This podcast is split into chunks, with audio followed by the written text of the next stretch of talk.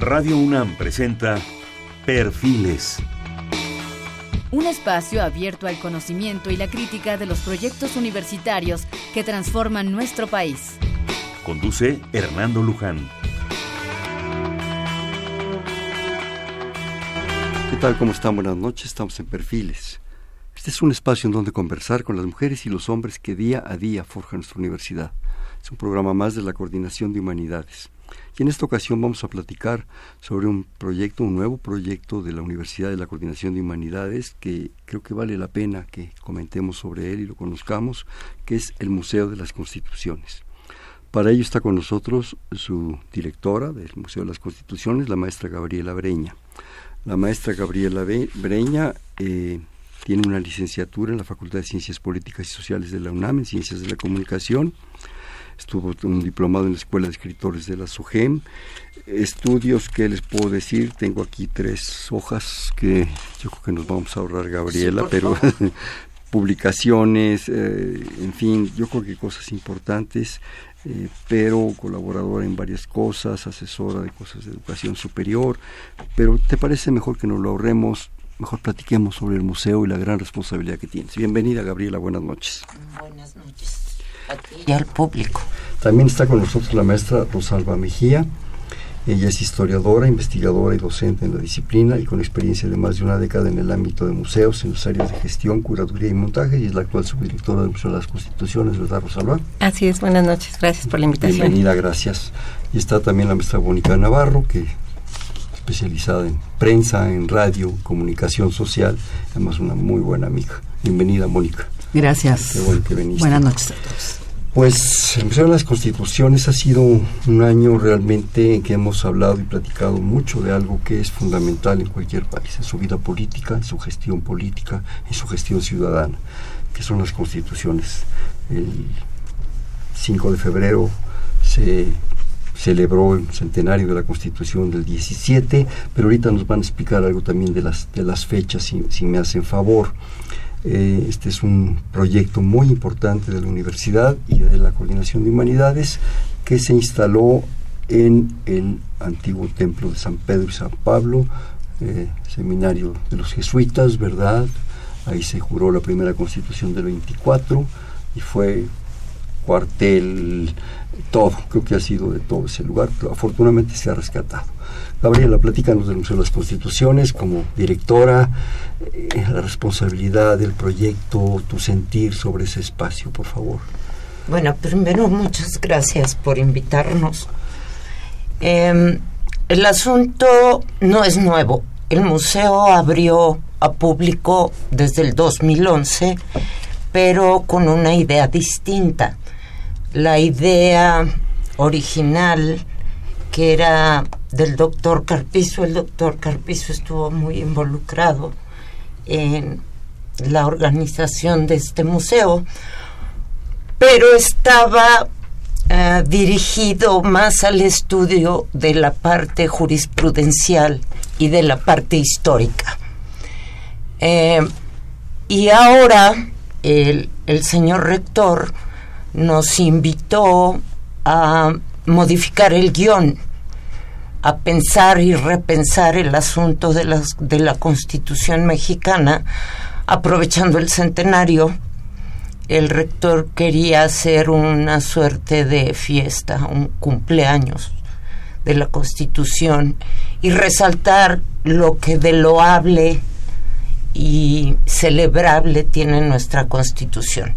Entonces, pensando en ello, fue que nos convocó eh, le gustó nuestro proyecto y pues nos sacamos la rifa del tigre porque hubo que montar un museo prácticamente nuevo en un año y créeme que, que fue todo una odisea. Pero afortunadamente conté con la colaboración de gente como Rosalba y como Mónica, profesionales de la difusión cultural desde hace muchos años, profesionales de museos y profesionales en la difusión. Así que creo que el proyecto quedó bien, pero pues yo qué puedo decir. uno suele aplaudir lo que uno hace. A mí lo que me gustaría es que los universitarios nos visitaran y nos calificaran. Eh, el museo está enfocado a lo que el rector me subrayó muchas veces, que es el asunto de la ciudadanía y cómo se construye la ciudadanía y el hacer, lograr un acercamiento entre constitución y vida cotidiana. Es ahí donde está el punto del nuevo museo.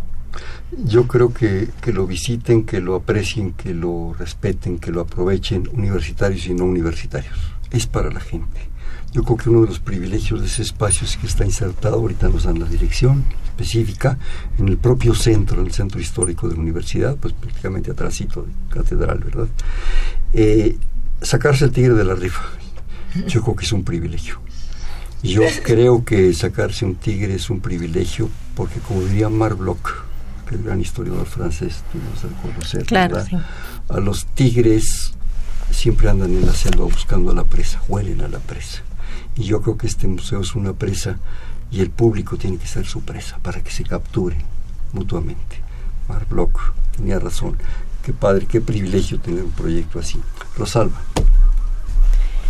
Pues, como comentabas, el museo está en un recinto histórico, patrimonio, forma parte del patrimonio de la UNAM, y parte del proyecto incluyó una restauración para que el recinto estuviera en condiciones de recibir este nuevo proyecto que incluyó eh, museografía nueva, además de los contenidos, un nuevo planteamiento museográfico que incluye algunos elementos tecnológicos y pues bueno, también parte de este festejo era atender los requerimientos de restauración del inmueble que pues cumple ya más de 400 años.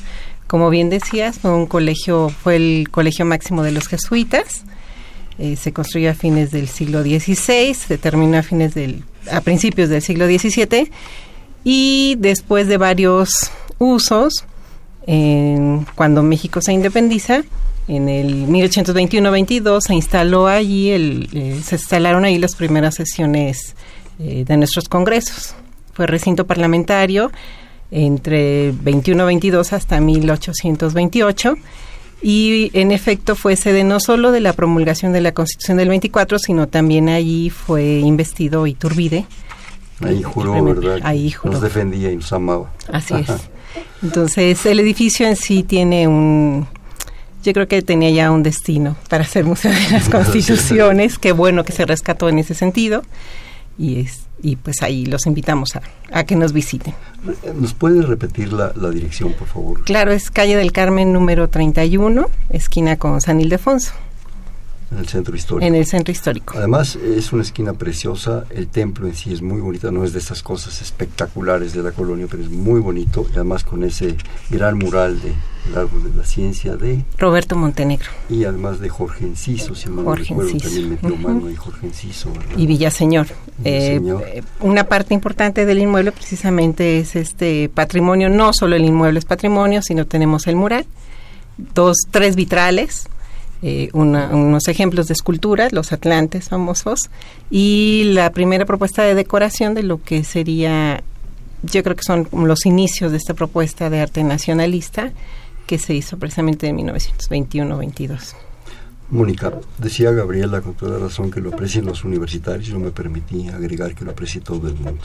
Tú eres la, la responsable de que todo esto... Soy la responsable de la parte de De que suceda, de difundirlo, de dar comunicación social, de dar información a, toda la gente que le interese. Platícanos. A ver, yo creo que hay tres vertientes importantes que son un atractivo para toda la gente, para todo el público, de todas las edades. Uno, lo que comentaban ya la parte del mismo recinto, que tiene un valor histórico y un atractivo eh, arquitectónico muy importante. Eso es un primer atractivo que yo creo que hay que considerar y no hay que dejar de lado y es un motivo por el cual hay que ir.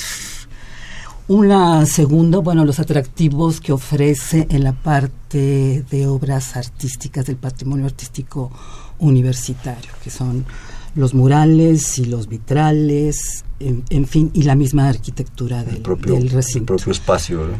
Y tres, eh, la propuesta museográfica, la nueva propuesta museográfica, ¿no? Se dice fácil hacer un nuevo museo, pero es es un relanzamiento, es un museo que ya existía, que tenía otro enfoque diferente, más histórico, más jurídico, como lo dijo Gabriela Breña, la directora, y que ahora quiere ser un museo más cotidiano, más cercano a la gente, que vea que la Constitución, aunque no la haya leído y ni siquiera abierto, la vive todos los días, ¿no? Entonces, el tema de la Constitución que aparentemente puede parecer difícil y complicado y a lo mejor dar un poco de flojera de como por qué voy a ir a visitar un museo de la Constitución, yo creo que tiene un gran atractivo porque es no se trata de que la aprendan ni que se sepan de memoria cuántos artículos como hay. Como hacían en secundario. Exactamente. No. No se trata de eso. Sino que sepan que hay un, un instrumento legal que pueden utilizar cada vez que lo necesiten. Entonces, la propuesta del museo es como una mirada diferente a ese máximo documento que rige a este país. Y bueno, estamos en eso, tratando de ver cómo le hacemos para que se acerquen al museo y ya que viven la experiencia. O sea, eso ofrecemos, una experiencia de aprendizaje. Yo creo que lo que decías, Gabriel, es bien importante, ese reto del ciudadano el ciudadano que es partícipe, y un poco con lo que dicen Rosalo y Mónica, que es partícipe, pues no de un documento, que ese es lo que le da el marco legal, le da la estructura, es partícipe de un país, del compromiso de un país, que, que ha deambulado entre liberales, conservadores, república, en fin, imperio, y que en ese momento se puede de alguna manera concretar algo que nos da marco jurídico y legal, y eso nos permite ser eso, ser país, ser nación. Bueno, ayer tuvimos elecciones, ¿no? Claro. Y esas elecciones hay un sistema con todas las deficiencias que quieras, pero eso está estipulado en la Constitución, entonces hay garantías de la ciudadanía de qué hacer. Qué importante es lo que dices, obligaciones y garantías. Eso, eso es fundamental que lo tengamos. Gabriel, algo que agregar sobre esto de la Constitución en su esencia, en su espíritu, para ofrecérselo a la gente. Pues mira, yo lo que quisiera, mencioné especialmente a los universitarios, porque siendo un museo universitario, tengo fe, y sí voy a subrayar, tengo fe en que los universitarios sean nuestros principales voceros y a través de ellos lleguemos a sus familias, a sus amistades y luego a la sociedad en general. Porque sí, voy a decir aquí una cosa que me dio mucha, que me sigue dando tristeza. Los universitarios no saben que este museo pertenece a la UNAM. Y eso a, mí me sorprende. Es, es algo que me sigue simbrando cuando me encuentro gente universitaria y se me queda miedo, directora, de que... Y dices, oh, wow entonces tengo dos problemas, hacerlo saber allá afuera, pero también tengo que hacerlo saber aquí adentro. Entonces por eso recalco ese asunto de mi primera misión, si me preguntas como directora de, esta, de este relanzamiento del proyecto, es que lo conozcan los universitarios. Y si los universitarios lo conocen, ellos se van a encargar de que la noticia se disemine por la sociedad. Entonces, mi primer objetivo sí, sí son los universitarios. Bueno, qué bueno porque yo creo que es fundamental y van a ser repetidores. Pero vuelvo a mi pregunta, el espíritu y la esencia del asunto, la constitución misma expresada ahí. Mira, te voy a... Eh, yo llegué al puesto, me acuerdo, un 4 de abril del año pasado. Tomo desde mi casa un, un camión y el metro para ir al museo.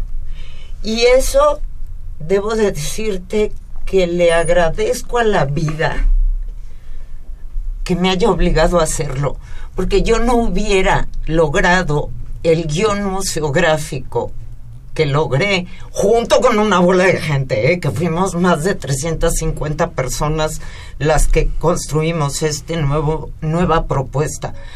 Pero bueno, pues como directora sí tienes que como mover la batuta y decir pues por aquí o por acá. Y esa experiencia de recorrer la ciudad, caminar, ver a la gente cómo, cómo vive su cotidianidad, me dio la solución de ciertas cosas.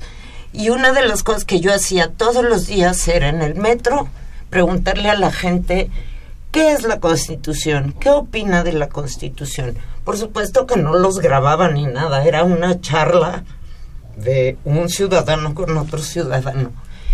Y la mejor respuesta que recibí, que detonó todo el asunto, fue una mujer mayor que me dijo, es un librote que guarda el presidente en su casa. Y yo dije, wow, entonces sí estamos metidos en un lío. Porque si la gente cree que eso es la constitución, tenemos un problema.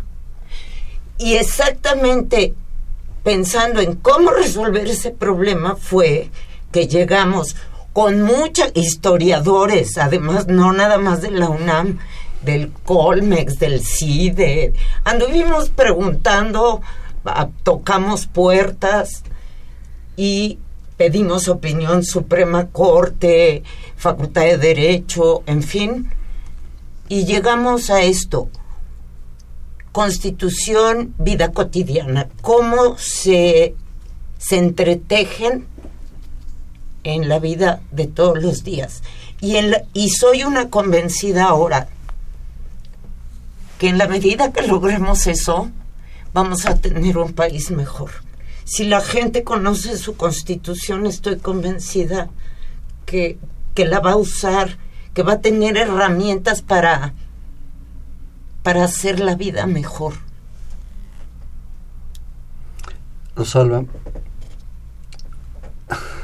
si la constitución está guardada y está en un librero, si es un librote, es un librote, pero ese librote tiene vida, tiene esencia, como dice Gabriela, tiene propósito, tiene espíritu. Así es. Sí, Tú, bueno, estudiaste historia. ¿Cómo podemos darle a la gente ese espíritu? De ese libro. No, no quiero decir libro, me suena ofensivo, porque es, es, un libro muy respetable y es un esfuerzo y hay mucha historia y mucha sangre. Pero, pero tú, ¿cómo lo ves? ¿Cómo lo sientes? ¿Cuál va a ser el esfuerzo de este equipo encabezado por Gabriela, con ustedes, con una serie de gentes, para ofrecer ese espíritu? Pues mira, el esfuerzo retoma sin duda eh, en el museo. La idea es entrar intentando que la gente reflexione sobre qué es la Constitución, para qué sirve, quién la hace, desde estos elementos que parecerían muy básicos, pero que consideramos indispensables para que no se dé por sentado, ¿no? La Constitución, ¿no? Empezamos por ahí, hacemos un intento de reflexión. Exacto. Hacemos un esfuerzo por darles elementos para ayudarlos a reflexionar sobre esto eh, un breve repaso por la historia constitucional de México, es prácticamente todo el siglo XIX, y el tema de motivo del centenario, hablamos en un módulo de una sala del museo de la Constitución del 17, pero no lo que ya asumimos que la gente sabe, ¿no? La presentamos, eh, retomamos fragmentos de los diputados de las sesiones del Congreso Constituyente de Querétaro, pero sobre todo nos dedicamos a, en un espacio de este módulo, a decir por qué la Constitución no es la misma del 17, pero el decir por qué todos los cambios que ha sufrido el país a lo largo del siglo hasta este siglo XXI que han llevado a la necesidad de reformas. Entonces, presentamos una información, consideramos que de una manera atractiva en los muros y e información que los hace ver que, en efecto, el, día a día de las sociedades lleva a la necesidad de reformas, ¿no? Tanto a nivel, simplemente por decir, a nivel educativo, a nivel de salud, a nivel de, pues, el mismo crecimiento poblacional, ¿no? No es lo mismo legislar para, tenemos por ahí la, exacto, 10 millones, que, que era en la época de 1917 a 120. Entonces, todos esos cambios queremos que los vean como parte de cómo la, cómo la Constitución ha evolucionado, por qué los cambios, ¿no? Y finalmente, lo que ha ocurrido en este siglo XXI es todo el acento que se le ha dado a la Constitución en esta parte del título primero, ¿no? Los derechos. El que México eh, sea parte de convenciones internacionales, que firme tratados internacionales en donde estos derechos no solo queden a nivel país, sino que sean un compromiso internacional, también es importante porque es un respaldo a las garantías que tenemos, ¿no? los derechos y las garantías de los ciudadanos como mexicanos. Y ese es el acento del museo, cómo esto repercute en una mejor convivencia en la sociedad y en una mejor eh, calidad de vida. Aspiramos. Ese es el, acento en el que trabajamos en el museo. Yo creo que, que es una lección la Constitución en el sentido de que en estos 100 años se ha modificado, se ha modulado. Pero yo creo que también nos, nos manda un mensaje diciendo que se va a seguir modificando. Simplemente los medios de comunicación eh, el derecho del mar, el derecho del espacio. Son modificaciones que van estructurando, que se van actualizando en la vida. Y faltan cosas. Sí, falta muchísimo. Las tenemos que poner. El medio ambiente. ¿Quién sabe cuándo? Pero faltan cosas.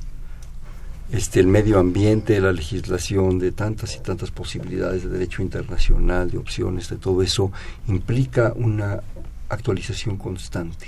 Pero yo creo que el generarle a la gente, según estoy entendiendo de las palabras de ustedes, una propuesta, una base fundamental, que hay que empezar desde ahí, saber qué es esto, cómo se estructuró y cómo nos está en un momento dado eh, ayudando a tener una convivencia sana, civilizada y que nos permita tener relación con los demás. ¿no? Mónica. Yo creo que el reto del museo es que es un museo sobre un documento vivo. O sea, no es algo que queda estático, se cuenta la historia de las constituciones que antecedieron a la del 17, no. que también tuvieron su tiempo y su momento y su validez. Claro, su validez. Pero el énfasis, el acento no es ese, sino es en lo que ya señalaba Gabriela. Por supuesto, hay un recuento histórico, pero el reto del museo como museo es un museo que se dedica a un documento vivo, cambiante, que se va mejorando, por lo menos esa es la intención, no siempre se logra, pero hay que decir las deficiencias de la Constitución y los aciertos de la Constitución. Y lo importante, creo yo, es que sepan que hay un documento que tiene derechos y que los utilice. Porque de nada sirve que existan si no los hacemos. Y que si la quieren cambiar, la pueden cambiar los ciudadanos. Porque pareciera que esas cosas no las, no las saben. O sea, la gente llega y le dices que los ciudadanos pueden cambiar la constitución y se te quedan viendo con cara de esta mujer, quién sabe qué se tomó el día de hoy. ¿Cómo es posible? O sea, y mientras la gente no tenga la información suficiente para cambiar su vida y hacerla mejor, pues señores, entonces tomemos asiento y sigamos viendo. Y pasar la vida. Yo creo que, que, cambiar implica conocer, según estoy entendiendo tus palabras. Conocer profundamente, conocer. Queremos ser unos provocadores en el museo. O sea, ah, provocar. muy bonito. Sí. sí. Y otra cosa que, que, dijeron ustedes ahorita hace un momento, los tres, que, creo que es fundamental. ¿Cómo a partir de un documento, un libro, un libro, di lo que quieras. En última instancia es un documento. Es, es como estos papeles que yo tengo aquí. Claro, con una esencia y una historia brutal detrás se puede armar un proyecto al público, se puede compartir un proyecto al público. Porque en última instancia estás hablando de una serie de páginas escritas, ¿sí? Pero ¿qué tiene atrás? ¿Qué tiene en este momento? ¿Y qué es lo que viene? Da para un museo o muchas otras cosas, para una reflexión constante y continua. Pero como dice Gabriela, conócela, respétala, Ahora no es fácil la constitución de repente. No, no, que va a ser fácil. Algunos artículos, hasta los títulos, son complicadísimos. Y mira, como dice el doctor Valadez, y lo cito porque él es el que lo dijo, hay unas partes que están redactadas, vaya, quién sabe cómo. Claro. Pero no es que esté mal. Y a lo mejor hay partes que están mal. Bueno, señores, pues entonces cambiemos. Y es perfectible también. Exacto todo lo humano. Claro, es perfectible. El mundo cambia. Se puede, puede cambiar, se puede modificar. Y yo creo que esa propuesta eh, por lo que percibo ahorita de ustedes, aparte de muchas otras cosas, claro, es, es eso, es un, es un ente vivo, es una propuesta viva, hay que conocerlo, modificarlo, amarlo, disfrutarlo, criticarlo, renegar, lo que tú quieras. No es fácil los textos, los textos en leyes, digo, la filosofía del derecho, cuidado, hay que tener mucho cuidado. Y no lo queremos trivializar, pero es, indispensable que la gente se acerque sobre la Constitución, pues la, la sude, la, se le acerque. Una cosa es comunicar, y tú sabes de eso, Mónica, pero otra cosa es vulgarizar, trivializar. Eso no. Eso, eso tienes que compartirlo con una gran responsabilidad, una triple responsabilidad. El que ofrece la, la información, el que la acepta, y un poco ese ir y venir sería el tercero ese de que no entiende esto, mira, entonces me siento obligado, si soy constitucionalista, a explicártelo. Pero si te estoy dando un proyecto cultural, a ofrecerte claridad sobre esos puntos. Y eso es un reto sobre un simple documento. ¿Qué documento? Sí, pero en el fondo es un documento. Y un documento difícil. y más siendo un museo universitario de la principal universidad de este país. Punto. Entonces, la UNAM está obligada a ser cuidadosa, respetuosa, pero retadora y provocar, provocar pensamiento, provocar ideas, provocar acciones. Y yo creo que en muchos años, y creo que hasta este momento, ya están surgiendo otras cosas, cosa que nos debemos preciar de hacerlo. El gran grupo de estudiosos de la Constitución, los grandes constitucionalistas, son de la UNAM. Ahí están y están analizando y revisando y asesorando, en fin. Me permite, perdón, Gabriel, dime. Y nos echan la mano en el museo, por cierto. No, pues sí, pues si no... Están detrás de nosotros. Si no acudes a ellos, pues a quién, ¿verdad? Sí. ¿Me permiten hacer un corte, por favor? Estamos en Perfiles, un espacio en donde conversar con las mujeres y los hombres que día a día forjan nuestra universidad. Este es un programa de la Coordinación de Humanidades. Hablamos del Museo de las Constituciones en el centro de la, de la ciudad, en el antiguo templo de San Pedro y San Pablo, en la calle del Carmen 31, esquina con San Ildefonso. Para esta plática están con nosotros la maestra Gabriela Beña, Breña, perdón, la maestra Rosalba Mejía, la maestra Mónica Navarro, el 55 36 89 89. Le repito, 55 36 89 89.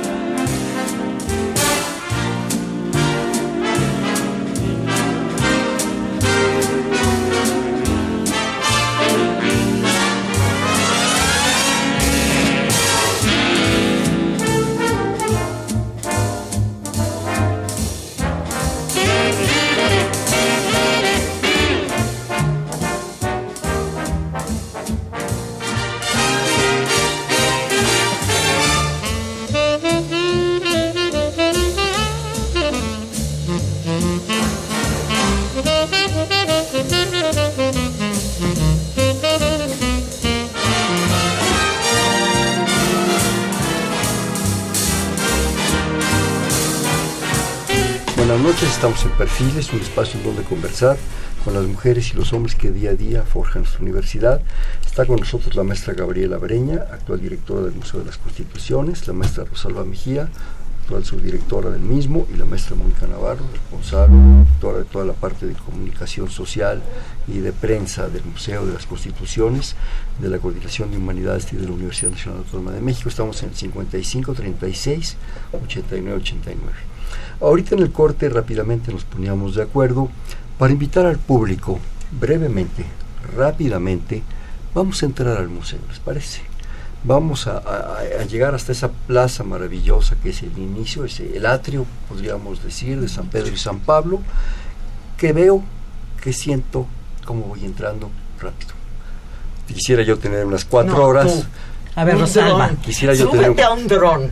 Y les, ¿qué van a ver? Quisiera yo tener cuatro horas y traemos tamales y atole, pero no hay tiempo. no es posible.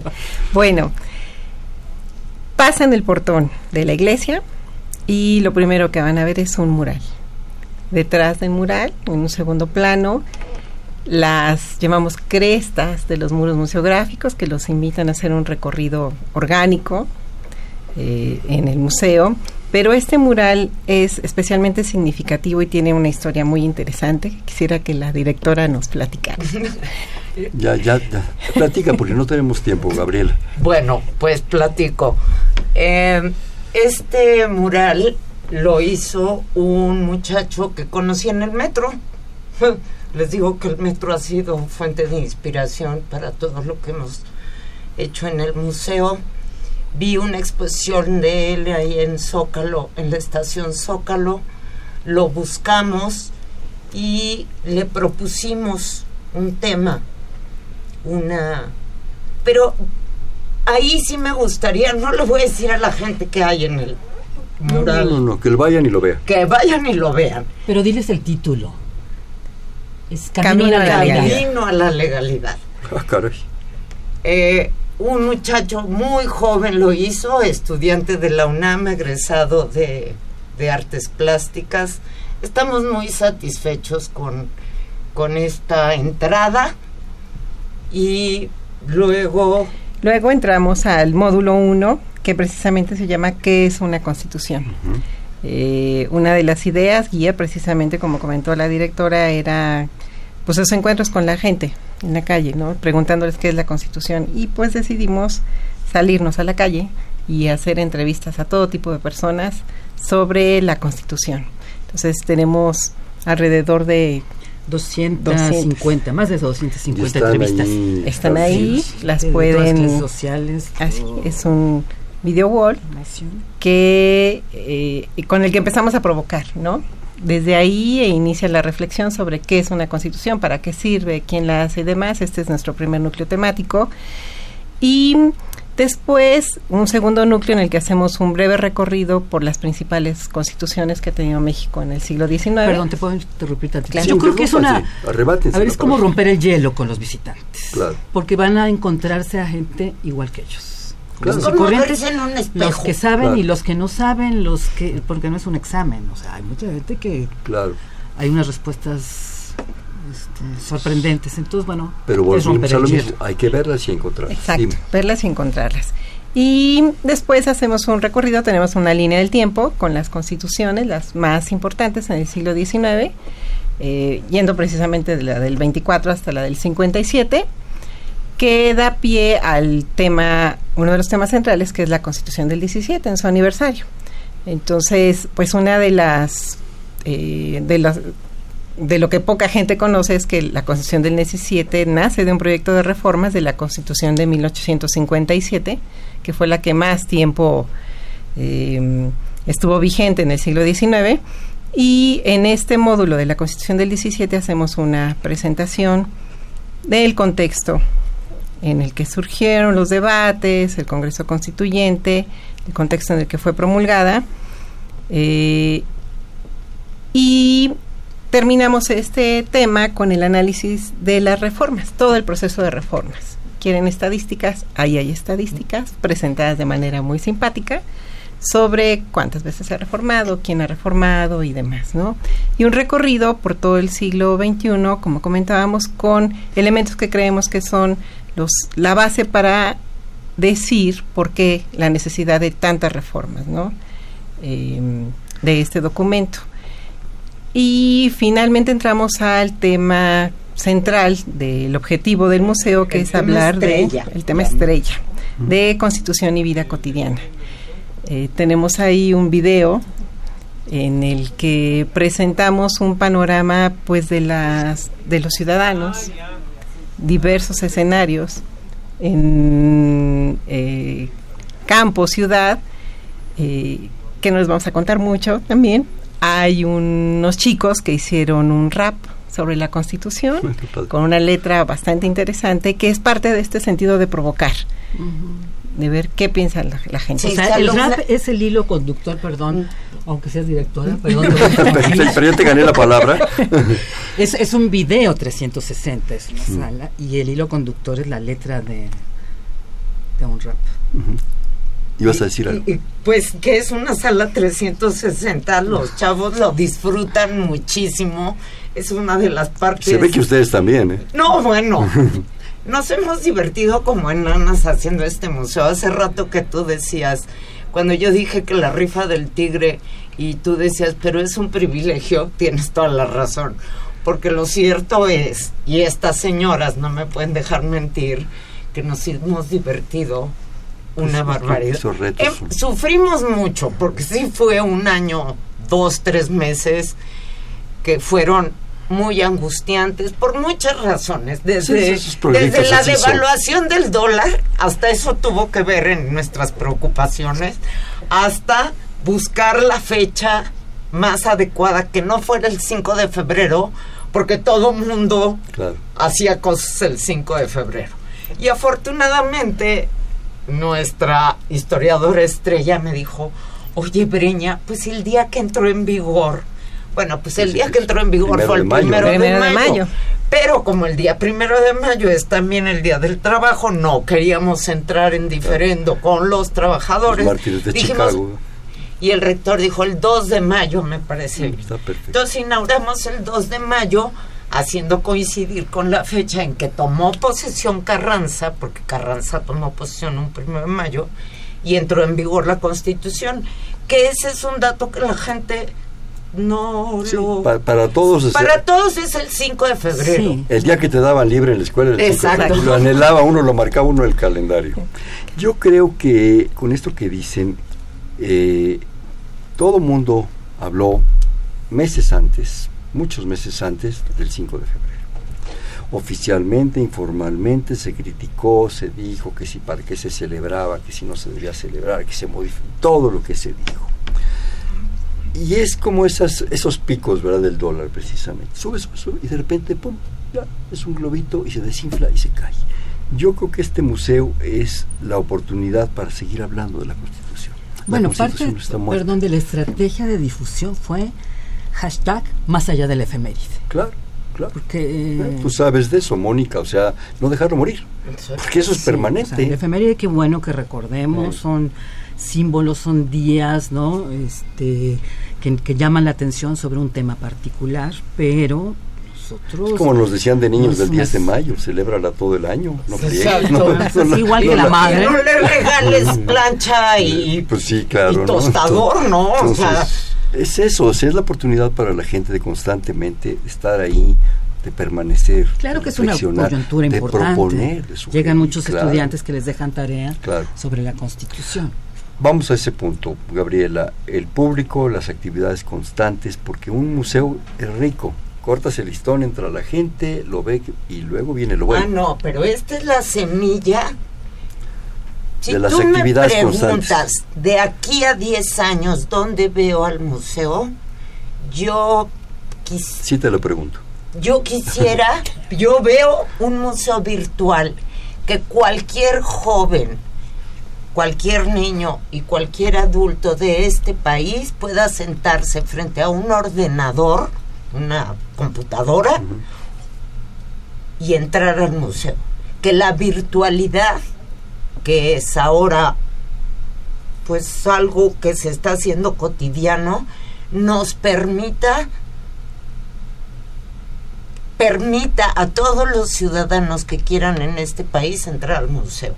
Que no tengan que venir a la Ciudad de México, porque hablar de un museo de las constituciones que está en la Ciudad de México, pues es un poco más hablar de el centralismo en este. Bueno, pues yo donde veo este museo en 10 años para ser realista, porque se necesita inversión, se necesita Claro. hacer muchas cosas.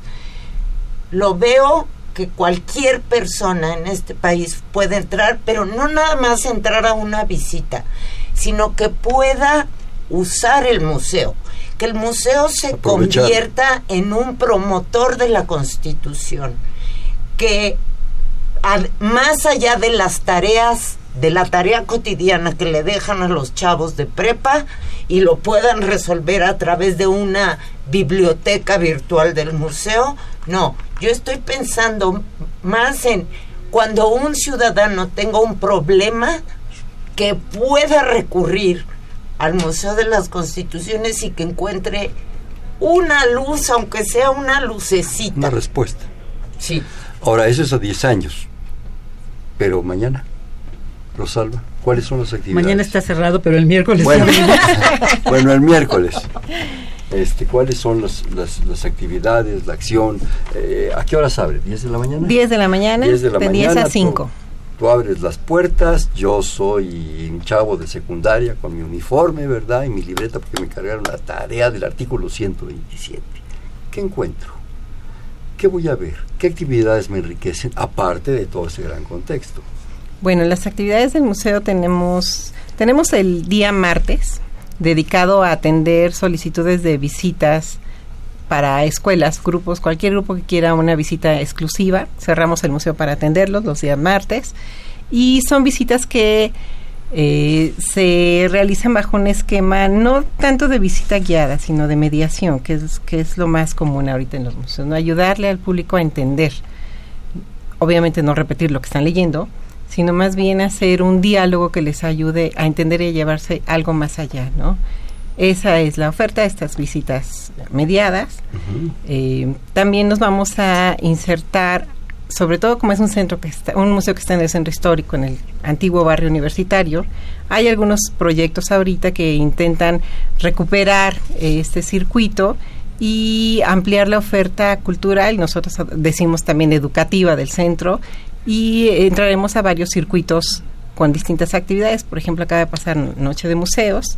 El viernes tenemos estudiantinas como parte de todos los museos de la zona, no porque sea muy constitucional la estudiantina, sino porque hay que pasearnos Pero hay que y conocer. también. También Sí. se trata de eso. y eh, organizar eh, coloquios, seminarios y ser sede para discusión con especialistas de sobre los temas de la ciudadanía y su vida cotidiana. Talleres, algún tipo de actividad de ese estilo. También sí, todo lo estaremos anunciando en redes y en nuestra página. Y también en la página del museo tenemos un, eh, un elemento interesante que es una constitución interactiva. La constitución del 17 la hicimos interactiva. ¿Cómo con- es? A ver, explícanos. Sí, es, eh, es un instrumento de análisis y de consulta sobre el contenido de la Constitución. Alguien puede llegar si tiene alguna duda sobre trabajo, educación, eh, mujeres, personas indígenas y demás. Tenemos un buscador, le indica en qué artículos está. Hay una referencia inmediata a las reformas de esos artículos y también la legislación secundaria mediante la cual estos artículos se aplican. Es un poco ayudar y orientar. El sentido de la página también es dar herramientas para orientar y ayudar, no solo en tareas, sino para este sentido de, de, de De si uso de, un de un documento vivo. Claro. Pero no solo un problema, cultura. Así es. Yo creo que también allí- aquí tienen ustedes un maravilloso reto cultural. Hacer de la constitución, de la propuesta constitucionalista, un reto cultural. Yo creo que el- la gran actividad intelectual debe estar fundamentada también y propiciada como una propuesta cultural. No nomás una entelequia académica, abstracta, ya. Es cultura, es la vida cotidiana, es el aquí y el ahora. Mónica. Yo, yo quería mencionar una anécdota de, de la semana pasada. Eh, llegaron varios estudiantes con cuestionario para responder. Secundaria. Eh, ¿Qué eran? De primaria, ¿no? Primaria. Secundaria. Basa- las preguntas basadas en la museografía anterior. Entonces fue la gran La decepción. Eh, la La primera museografía. versión del La primera versión del museo. Entonces fue muy frustrante para los estudiantes no encontrar la respuesta tal como la pedía el, el maestro. Que estaba basado en lo anterior. Eso no importa que sea lo anterior, sino eh, los mandó a copiar. Y eso, Y eso no queremos que copien, queremos que disfruten. Que disfruten Que el sientan. museo, que lo que sientan, que lo vivan. Si necesitan copiarlo, luego les damos las cédulas. Sí, y que diga la todo. regalas. Este, ese no es el problema, pero yo creo que ese es un reto hasta cambiar la manera de enseñar. O sea, no vamos a cambiar nosotros ni reforma educativa. No, no, no, no, no. Eso le toca a Aprender otros. para aprender es para otros. Sí. exacto. Pero que vayan a gozar el museo y no es- se trata de, de- de copiar nada más. Entonces, en las redes, hablando de las redes, ah, un par de estudiantes decían, ¿cómo entro a la página anterior? No, pues ya no existe. Hay una nueva página con nueva información. que les cuesta trabajo investigar, o sea, en lugar, de, o sea, la información está, está dicha y presentada de otra manera.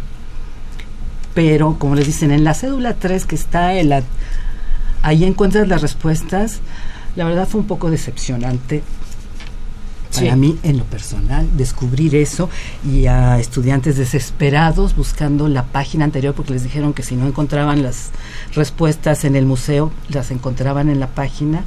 Y entonces ahora que es todo tan fácil todo tan al alcance de la mano de la gente con estas nuevas con la tecnología el internet ya hasta ya se está perdiendo como la el hábito de investigar a pesar de que tú pones en internet Constitución 1917 te salen mil opciones o mil respuestas, ¿no? Entonces, nosotros no queremos un museo para que vayan a copiar. No, yo creo que el reto es eso, hacer pensar a la gente. Y más, perdón, en una propuesta, perdón, como esta, en la cual es hacer de ese documento, de ese libro, un algo vivo. ¿sí? ¿Me permiten, por favor, leer aquí un par de participaciones? Hola, la señora Isla de San Román desde Toluca. Quiero mandar una felicitación a las invitadas por la extraordinaria labor, porque rescatan un edificio interesante, colaboran con lecciones de civismo para las personas haciéndoles conocer la Constitución. Pienso visitar el museo en familia. Bienvenida, señora. Bienvenida. Y, los sábados y domingos son para las familias. Una pregunta, perdón, ¿tiene costo? Este año no. Ah. Quién sabe el próximo, pero por lo pronto no. Estamos festejando. Estamos festejando. Ya para el próximo compramos melate. Exacto. El año que entra nos preocupamos. Bueno, y pregunta a la señora San Román, ¿qué elementos eh, toman de la Constitución para hacer un acercamiento a la sociedad? Pues los recursos interactivos, esto que mencionaba Rosalba. A ver, en lugar de hacer cédulas aburridas, largas y eso, lo que queremos es provocar que se metan y que investigan y que haya otro nivel. No que se queden, no queremos que, se queden satisfechos con lo que vieron ahí. Queremos que vayan a o platicar o intercambiar o a meterse a internet a buscar a recomendar o a recomendar o buscar un libro, en fin. Es un primer paso y un primer nivel. Y para eso hay varios elementos interactivos y recursos eh, que ha utilizado el museo para hacerlo como mucho más más atractivo, más lúdico, más y llegar con un espíritu, con esto que decían ustedes, de que vengo a copiar fichas, con un espíritu abierto. Ah, a la Constitución. Que se diviertan y que, lo gocen. ya no, salva. Eh, vámonos ricos, sabroso. Esto me está rigiendo, pero es mía. No, y quedó espléndido. De verdad les recomiendo. Independientemente ya si la Constitución les da como un poco de terror, vayan a ver el museo. El espacio como espacio armónico es hermoso. El museo quedó hermoso. A ver, aquí está, bueno, aquí se las paso. Y habla también el profesor Francisco Valencia Díaz, de la delegación Benito Juárez. Comenta, debería hacerse por motivos pedagógicos y de difusión una versión más breve y resumida de la propia Constitución que oriente y motive su lectura con mayor amplitud. Eso lo encuentran en, en, la Constitución Interactiva que está en la página. Sí, ya que la gente en primera eh, aproximación se le hace tediosa estudiarla de manera completa y en realidad su lectura debe ser gradual en primera aproximación. o sea, está cada artículo, entonces está el artículo completo, hay una síntesis del artículo que es una traducción, porque hay palabras muy complicadas en, en, la Constitución. Luego está el recuento de las reformas que ha tenido ese artículo específico. Luego hay un comentario sobre lo que implican las reformas y los elementos que decía Rosalba, ¿no? Los, la, legislación secundaria y eso. Entonces yo creo que es una buena manera de acercarse a la, a la Constitución porque si hay una... Bueno, a mí en lo personal, hay, hay ¿qué capítulo? Complicadísimo este o título, el nombre del título del capítulo. muy complicado que asusta a cualquiera, claro. Claro. Y, perdón. Perdón, y bueno, los invitamos a que vayan. El museo está planteado en varios niveles de información. Eh, tenemos una chica guía que la van a ver en todos los muros y en varios elementos interactivos del museo que les manda mensajes. Al público le manda mensajes. O para hacer un llamado de esto es importante o eh, les suelta información para reflexionar o preguntas o les ayuda a reflexionar un poco sobre lo que están viendo. Tenemos un nivel eh, digamos, este nivel de norma que la van a ver en todo el recorrido, eh, si la gente solo entró y se sintió atraído por norma, se va a llevar algo. Si lee todos los contenidos de la cédula, sin duda es la información básica que en la que estamos, en la que trabajamos mucho para hacer algo más accesible. Y hay otro tercer nivel de información para quienes gustan de eh, citas o referencias más académicas rescatamos citas de politólogos, filósofos, abogados que tienen mucho que ver con los contenidos de la Constitución para hablar de que es una Constitución viva y que impacta en el día a día de los ciudadanos. Entonces también es otro nivel de lectura. Si, me permite nada más, perdón Mónica, este, en, respuesta también al profesor Francisco Valencia Díaz, y déjeme comentarle, la Coordinación de Humanidades, ha, eh, aparte de toda esta propuesta del museo, ha publicado algunas... Eh, no me gusta decir folletos, pequeños libros, pequeños resúmenes de la Constitución comentada por los juristas de la universidad para hacerla accesible, ¿no? No se trata de comentar toda la Constitución porque serían un mundo de volúmenes. El propio museo tiene algunas publicaciones. Todo está accesible. No son muchas publicaciones, pero están muy, muy bien resumidas. Claro, y existe un libro clásico, si me permite, que se llama Mexicano, esta es tu constitución, ¿sí? Aparece en internet, en fin, todo eso es, una maravilla. Bueno, el Instituto de Investigaciones Jurídicas de la UNAM, que depende de la Coordinación de Humanidades, tiene una página maravillosa con todas las publicaciones están los tigres, descargables, PDFs, todo al alcance de la mano de quien quiera un poquito. En el proyecto original nosotros habíamos pensado en una biblioteca del, sobre la Constitución. No, cuando entramos a la del Instituto de Investigaciones Jurídicas dijimos, pero ¿para qué repetimos? El instituto ya hizo todo este trabajo. Entonces, vamos a nosotros vamos a entrar por otro lado y fue cuando se nos ocurrió que hacer la constitución interactiva, que la gente pudiera, que tuviera un buscador que le ayudara a la gente a, ir directamente al artículo que necesitase o le interesase, era pues sería más fructífero y decidimos irnos por ese lado. Me, nos llama también Josefina Cruz, agradecemos su llamada desde Whisky Luca, en el Estado de México. Felicita a las maestras invitadas por su labor y el nuevo giro que le dieron al museo. Espero visitarlo pronto. Pues pasado mañana, señor. Mañana está cerrado, pasado mañana. Ahí le esperamos. Sí, por favor. Este, en términos eh, museográficos, en términos físicos, eh, algunas referencias que nos pudieran dar Gabriela, Mónica, Rosalba, o sea, la estructura, leía yo en los documentos que son eh, cuestiones de madera, muros de madera muy especiales, no sé si quisieran comentar algo, ya no tanto de contenidos, sino de la propuesta museográfica que creo que es muy novedosa. Y la propuesta museográfica, perdón que lo diga, van a hacer, decir que soy una presumida, pero no hay otra como esa en la Ciudad de México. De verdad que no la Además está nuevecita. Y está para que la estrenen. O sea, no se tarden en ir. Realmente la propuesta es asombrosa. Y quedó muy bien, eh, porque lo que lograron entre arquitectos, diseñadores, museógrafos, ingenieros, decoradores, todos los que te puedas imaginar. Fuimos más de 350 personas las que estuvimos ahí participando durante más de un año. Em, logró, se logró un conjunto muy armónico al principio, por ejemplo, que fueron algunas personas, no voy a decir de qué institución, pero fue una institución oficial, me dijeron, Breña, esto va a quedar espantoso. Y yo dije, ¿cómo que va a quedar espantoso? Y me entró la preocupación. La verdad es que me entró la preocupación.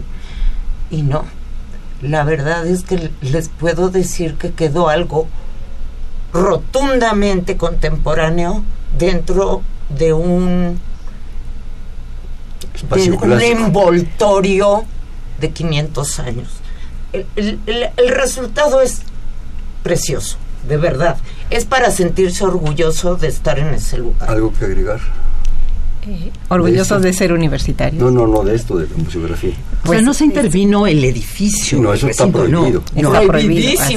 O sea, se intervino el espacio para que los muros museográficos fueran armónicos con la arquitectura del edificio. Generaron nuevos muros. Exacto. Exactamente. Generaron nuevos muros. Entonces, eh, sí es muy amigable, sí es muy atractivo, sí es muy novedoso, sí es muy contemporáneo, sí es... Sí, es, todo eso. Es todo eso. Y estábamos y pensando, y sí debo de decir, pensando preferentemente en los jóvenes, en las mentes jóvenes. Pienso en todos y todos son nuestra responsabilidad, pero mis consentidos son los jóvenes. Son a los que les tenemos que allegar herramientas útiles para que sus vidas sean más provechosas y felices. Y que en un momento dado, pues son los que vienen. Son los que están. aquí. No, pero todavía faltan algunos. Ya están faltan, aquí. faltan algunos todavía. ¿Ibas a comentar algo, Rosalba? Eh, sí, se habla de un concepto orgánico y los invitamos a visitarlo y que nos den sus opiniones. A ver qué les parece. ¿Algún detalle, alguna cosa en los escasos tres minutos que tenemos? ¿Ya nos echamos la hora? ¿Ya? ¿Quieres que traiga los tamales? ¿Algún detallito que quisieran enfatizar? Bueno, sí, yo sí quiero las páginas, por favor. A ver, la, la, página en internet es el nombre del museo, Museo de las Constituciones. Ahí nos localizan. Tenemos obviamente las redes sociales en Twitter, Facebook. ¿Las puedes decir, Mónica, por favor? Ay, no me las sé. A ver, es M Constituciones la de Twitter. Aquí está. Ahora me falta el lente. Este, a ver, Museo de las Constituciones en Facebook, arroba Museo de las Constituciones, en Twitter es M Constituciones y en Instagram, es Museo de las Constituciones. Otra vez, por favor, repetirla. Facebook e Instagram es Museo de las Constituciones y en Twitter es M Constituciones. Y nuestra página de internet es el nombre completo del museo, Museo de las Constituciones. .unam.mx. Y si me permites ya para despedirnos, quiero invitar a todos, esos sí son universitarios, que no, no solamente UNAM, que tengan proyectos interesantes, que tengan que ver con nuestra constitución, para montar exposiciones temporales. Tenemos un espacio no muy grande, pero que está a disposición de los jóvenes para mostrar sus ideas acerca de la Constitución y la vida cotidiana. Rapidísimamente, una breve conclusión por cada una. Vas, Gabriela, ya que estabas en carrera. Pues que nos visiten. Eso es todo. Lo salva vayan. Sabemos que los niños desde cuarto, quinto y sexto tienen un libro que se llama Mi Constitución. Eh, queremos que conozcan el museo para que se imaginen lo que ven en su libro, lo que estudian en su libro. Mónica. A ver, esta propuesta es una manera diferente de repensar tanto los museos como la manera de presentar o acercar al público la Constitución. Eh, Acompáñenos en esta aventura. Claro, yo creo que es importante, asistan, participen, enriquezcanlo, como dice Gabriela, con nuevas propuestas, con nuevas ideas. Creo que han de tener alguna propuesta de retroalimentación muy interesante, la cual será perfectamente atendida conociéndolas como creo conocerlas. Existe aquí una tradición que es jugar bote pronto. Yo digo una palabra y inmediatamente me dicen la que se les ocurre. Qué susto. Constituciones. Vida cotidiana. Constituciones. Hoy Constitución es vivir, convivir con los demás. País. México. México. México. Ay. Rápido. Eh, tristeza. Muchos Méxicos. Civilización, muchos Méxicos. Estudiantes. Los nuestros. Museo. Experiencia. San Pedro y San Pablo.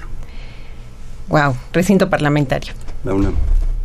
Mi consentida. El país. El país, eh, amor. Amor por el país. Compromiso ciudadano. ¿Y quiénes son ustedes? Yo soy universitaria. Yo una mujer inquieta, con ganas de hacer cosas. una mujer comprometida y que cree que todo está en saber ser ciudadano, conocer. Este fue Perfiles, un espacio en donde conversar con las mujeres y los hombres que día a día forjan nuestra universidad. Programa más de la Coordinación de Humanidades sobre el Museo de las Constituciones, con la maestra Gabriela Breña, su actual directora. Gabriela, muchísimas gracias. No, fue un placer. La maestra Rosalba Mejía, Rosalba, gracias por venir. Al contrario, gracias. Maestra Mónica Navarro, querida Mónica, qué bueno que estuviste aquí. Muchas gracias que compartimos el micrófono después de tantos En la años. coordinación, la doctora Silvia Torres, en la producción Mariana del Carmen Mandagón, en los controles Humberto Sánchez Castrejón, en la conducción Hernando Luján. Este fue Perfiles, un espacio en donde conversar con las mujeres y los hombres que día a día forjan nuestra universidad. Gracias. Buenas noches. Perfiles. Un programa de Radio UNAM.